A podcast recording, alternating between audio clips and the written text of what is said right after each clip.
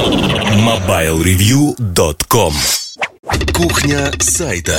Всем привет, с вами Эльдар Муртазин. Кухня сайта. О чем поговорим сегодня? А, меня один из наших читателей попросил рассказать в подкасте. Говорит, «Э, Эльдар, я читаю ваши твиты, смотрю реплаи, комментарии к ним. И я поражаюсь, комментаторы, откуда они взялись вообще, а где они живут, почему они так комментируют, что происходит с человечеством. А, ну, в частности, я спросил а, один из вопросов, который вызвал вот такое бурное обсуждение, он был связан с тем, что у меня дома из крана потекла ржавая вода. Никогда такого не было. И вот опять. И я просто задал вопрос, приложил фотографию, говорю, слушайте, что делать? Ну и пошли, конечно же, комментарии. Они, кто-то пытался показать свое остроумие, кто-то пытался реально помочь. Но вот этот комментарий, самый популярный, наверное, пропустить воду, открыть краны, на несколько часов ржавая вода сольется и, и т.д. и т.п. Ну, конечно же, я это сделал. Конечно же, ну, не на несколько часов, потому что у меня стоят а, счетчики воды. Понятно, что за весь дом можно было пролить многоквартирный большой дом, пролить эту воду, но я, в общем-то, подождал, и постепенно все это нормализовалось, когда люди пришли с работы вечером, они сделали ровно так же, и мы распределили эту нагрузку равномерно, и все улучшилось, потому что где-то в районе, на районе, в районе моем меняли трубы. Меняли трубы, и поэтому там, в общем-то, вся эта бяка и появилась. А другое дело, что у управляющей компании были заданы вопросы, почему фильтры, которые у нас стоят, они с этим не справились. Но они ответили, сказали, что там был такой ужас-ужас, что фильтры действительно не справлялись, и они, чтобы сохранить эти фильтры, включили байпас, то есть мимо фильтров, потому что сказали, что фильтры бы умерли практически моментальные. Как только они это увидели, они их отключили. А другой момент, зачем нужны такие фильтры, которые нужно отключать, это вопрос хороший. И почему они именно такие стоят, но это уже совершенно другая история. На самом-то деле, э, ну вот старая как мир история почему вот мы все такие разные. Почему у нас разное образование, почему мы по-разному воспринимаем одни и те же вещи, кому-то что-то нравится, кому-то нет. Ну, это действительно так. Надо задать вопрос, а почему мы такие разные? Почему мы так сильно друг от друга отличаемся? А, я боюсь и рискую залезть в дебри, но хочу сказать следующее, что да, действительно мы разные. И это нормально. Мы очень сильно отличаемся друг от друга. Это тоже нормально. А у нас э, вот все разнообразие, то, что в перестройку начали называть плюрализм мнений, вот разные мнения, правильные, неправильные, правильные по отношению к вам или с вашей точки зрения. Но человечество, оно всегда отличалось этим. Тем не менее, существует огромное число вещей, которые, как мне кажется, они э, ну, интересны. Интересны, потому что есть э, стыки, знаете, научного и ненаучного, наверное, вот на стыке социологии очень часто изучает поведение э, людей, как отдельных людей, так и сообществ, социумов. И читая многие исторические книги, я все время ловлю себя на мысли, что толпа, именно толпа общества, государства, национальность перед э, какими-то крупными большими событиями эпохальными – она глупеет. И вот тут возникает вопрос, а что первично, яйцо или курица?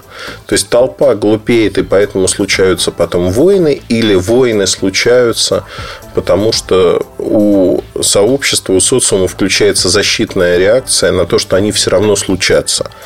Вот так запутанно сказал. То есть, что первее, яйцо или курица? Мы глупеем из-за того, что впереди видим некое событие, подсознательно, или все-таки мы сначала глупеем, а потом случаются эти события из-за того, что мы поглупели неожиданно. Я могу сказать честно, что вот эти параллели, они очень-очень сильно напрягают. Напрягают любого думающего человека, как, когда он смотрит и видит, что а вот тогда же все было примерно вот так.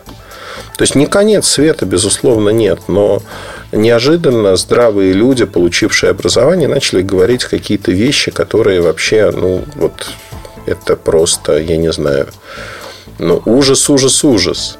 Не то, чтобы они там столпы веры пытаются опрокинуть. Нет, они говорят, например, что они не верят в бактерий. Вот они не верят в бактерии, поэтому они не будут мыть руки. Ну, понятно, что такие люди, они э, рискуют заболеть, чаще заболеть, э, чем то. Да, я вот тут сейчас говорю, что они рискуют чаще заболеть. Я не знаю, на самом деле, это так или не так.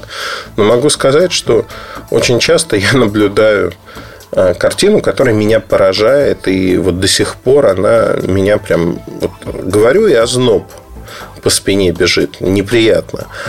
А мужчины приходят в туалет, ну, там, в писсуар, писают. И дальше они прямо от писсуара застегивают ширинку и идут на свое рабочее место, к своему компьютеру или там обедать или общаться с друзьями, с людьми и прочее, прочее. То есть люди не моют руки после того, как сходили в туалет. Вообще желательно бы быть еще и перед тем, как они туда идут, потому что они встали из-за того же компьютера, там общались с людьми и прочее, прочее. Но это я уже молчу. Но даже после этого они не моют руки. И это, это конечно, бред какой-то. Ну, это вот ну, про чистоплотность молчу вообще за скобки. Причем это делают люди, которые на поверку, ну, казалось бы, да, они с хорошей зарплатой, уровнем жизни. То есть, ну, в детстве, что ли, не научили? Ну, не знаю. В детстве, видимо, не научили. Или в детстве настолько заставляли мыть руки, что сейчас идет протест, и вот они не моют эти руки. Но это ужас. Я общался с э, коллегами женского пола. Ну, там большой коллектив у нас. И некоторые говорят, да, мы вот за некоторыми людьми замечаем то же самое. И это, это ужасает. Причем это же не приобретенное, это не то, что врожденное. А, знаете, периодами. Люди устают от нагрузки, устают от информационного давления. И мозги выключаются, выключаются какие-то функции. Вот, ну, это мое объяснение, да, поэтому когда я читаю комментарии те или иные, я стараюсь, э, знаете, можно с абсолютной меркой подходить. Говорить, все, человек тупой. Ну, нет, ну, бывает разное. Я тоже бываю тупым. И э, очень часто мне медиа, например, не нравятся, масс-медиа не нравятся тем, что они могут вытащить какой-то один комментарий, э, ну, неудавшаяся ирония, шутка, если хотите, и сказать, вот этот человек так думает. Ну, не факт, что это так. Более того, надо всегда же оценивать в тенденции, в разрезе, смотреть, а что человек делает, что он говорит глобально. Если вам, конечно, интересен этот человек или там группа людей, издания, не суть важно. А просто придраться к конкретному слову, исказить его, да, можно, но зачем? Поэтому, когда у меня человек спрашивает, как я отношусь к таким комментариям, да спокойно, по-житейски отношусь. Кто-то, не задумываясь, отвечает на автомате, кто-то пытается проявить смекалку, кто-то еще что-то пытается, о чем я даже не догадываюсь. Так же, как и другие люди. Но факт остается фактом, что люди э, зачастую даже не задумываясь, что-то говорят – люди зачастую, ну вот, например, другой пример, да, приведу. А, спросил, э, покупаю сыну игровой ноутбук, вот такой-то, картинку приложил. Как вы считаете, он хороший или нет? Многие люди на автомате спросили, а какая модель? Хотя на картинке он изображен, написано модель и прочее, прочее. На автомате. Это не значит, что люди глупые. Абсолютно нет. Ну, по-разному складывается. Есть люди, очень упертые. Есть люди идеологически заряженные в ту или иную степь. Да? Это тоже надо принимать во внимание. Знаете как, э, юношеский максимализм, он хорош в определенных в определенном возрасте и в определенных областях. Как говорил Уинстон Черчилль, если до 30 лет вы не либерал, а после 30, э, то вы подонок. А если после 30 вы не консерватор, то вы просто идиот. Ну вот мне кажется, это... Я сейчас с Черчилля перековеркал слова, но тем не менее э, смысл передал точно. Люди меняются, меняются наши воззрения, и это нормально. Поэтому, когда кто-то строит у себя в голове раз, э, ну вот разом такую картину мира, в которой вот тут все хорошо, тут все плохо, тут так-то. Но люди показывают свою ограниченность. Все меняется в мире. Люди меняются.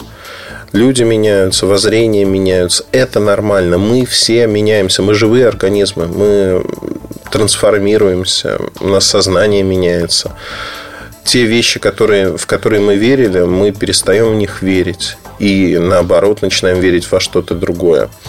А, например, я все время люблю приводить в качестве примера пирамиду Маслоу. Пирамида Маслоу – известный психолог Абрахам Маслоу, который создал пирамиду потребностей человека, некую, ну, такая визуализация, которая понятна хорошо, и она стала очень-очень распространенной во всем мире. И самое смешное, что мы масло упомним именно по этой пирамиде потребностей. А, базовые потребности, высшие потребности. А Маслоу, если почитать его работы последнего периода, он полностью изменил свою точку зрения, что он раньше ошибался, его пирамида, вот эта визуализация, она неверна. И он объясняет, почему. Ну, как много людей знает об этом. И единицы – те, кто занимаются психологией, те, кто занимается а, изучением таких работ. Ну, единицы знают об этом. Для большинства людей это вот непреложная истина, и они считают, что этот человек до последних дней поддерживал свою идею, концепцию и прочее, прочее. Мы все меняемся. Об этом стоит помнить. И не стоит считать, что там люди однозначные во всех своих проявлениях там плюс, плюс, минус, минус. Нет. В разных ситуациях люди ведут себя по-разному. Знаете, это вопрос философский, но я знаю нескольких людей, которых э, вот я по жизни считаю очень мерзкими. Ну, вот во всех смыслах этого слова. Это мерзкие люди, ну, вот такие, а, ну, подлые. Ну, вот любой ярлык можно навесить. Вот, вот, вот реально так. И дальше происходит в жизни ситуация, когда эти люди ведут себя так, как многие хорошие люди, с моей точки зрения, с моей оценки, не повели бы себя в этой ситуации. Они помогают близким, они жертвуют собой, не прося ничего взамен. И они раскрываются вот в этой ситуации совершенно по-другому. И ты сидишь и думаешь, боже мой, я там 10 лет относился к этому человеку как к полному Г, а он оказался вот таким человеком, который сделал вот так. И ты не знаешь, почему он так сделал. Ты не знаешь, каким он был. Ты никогда не можешь себя поставить на позицию другого человека. Все это аппроксимация, все это упрощение. И хотим мы того или нет, ну, надо понимать это. И надо принимать. Знаете, это вот как с точки зрения даже не философии, а религии – да не суди, да не судим будешь. Это вот фраза, которая въелась, она считается там хрестоматийной и прочее, прочее. А фраза на самом деле намного богаче, чем мы вот э, считываем смысл. Это ровно вот про те самые комментарии и про то, как оценивать их. Не надо по одному комментарию, по одному слову, по одному деянию, поступку оценивать человека. Это бессмысленно. Надо смотреть в разрезе, что он делает.